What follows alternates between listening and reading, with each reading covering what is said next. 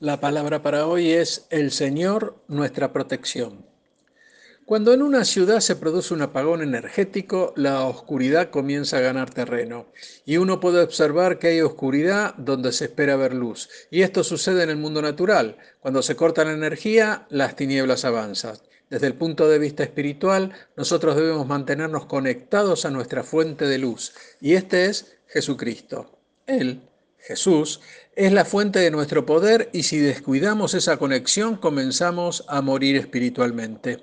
Y es ahí que Satanás intentará explotar las presiones mundanas que afrontamos. Él trabajará para atenuar esa luz, para poner la conexión en cortocircuito y si logra cortar nuestra conexión con Jesús, logrará dejarnos solos en la oscuridad y ahí tratará de convencernos que estamos solos con todo esto. Por eso es muy importante lo que Pablo dice a los tesalonicenses. ¿eh? En 5, 4 y 5, en primera de tesalonicenses. Dice así, mas vosotros hermanos no estáis en tinieblas para que aquel día lo sorprenda como ladrón, porque todos vosotros son hijos de luz e hijos del día. No somos de la noche ni de las tinieblas. Aquí Pablo le dice a los hermanos de Tesalónica que Dios los ha hecho hijos de luz e hijos del día y ellos deben mantenerse firmes en quienes son en Cristo Jesús. Y les recuerda, y nos recuerda a nosotros también, que el tiempo en el que éramos de la noche está en el pasado y que ahora debemos vivir conforme a lo que Dios ha hecho en nosotros.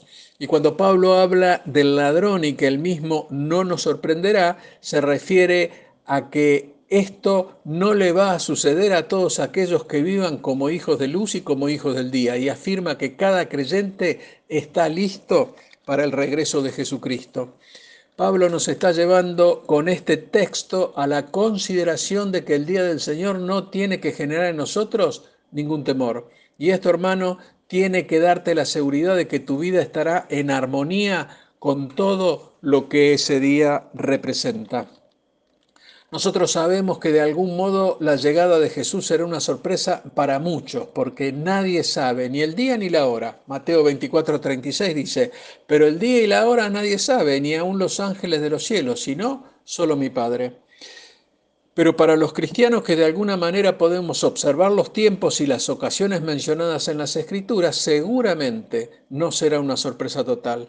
Y si bien nadie sabe la hora exacta en que vendrá nuestro Señor, algunos estamos preparados para lidiar como lo haríamos contra cualquier ladrón.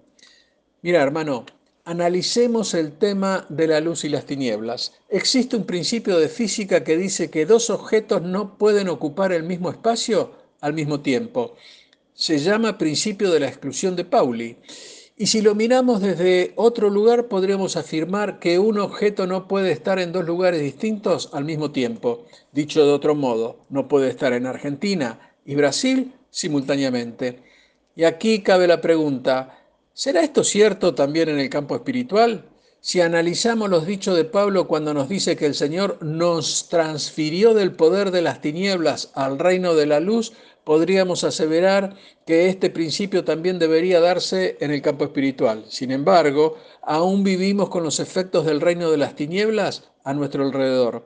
Sentimos el mundo todos los días y si bien desde lo posicional nuestra transferencia fue inmediata, y esto sucedió con el nuevo nacimiento, en la práctica aún estamos soportando las tinieblas y caminando más y más en la luz.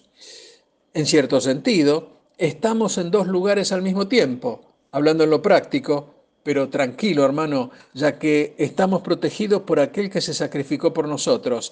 Y si bien sabemos que hay tinieblas que nos rodean, Él nos hizo libres del poder de Satanás. Y tenlo muy en cuenta como hijo de Dios.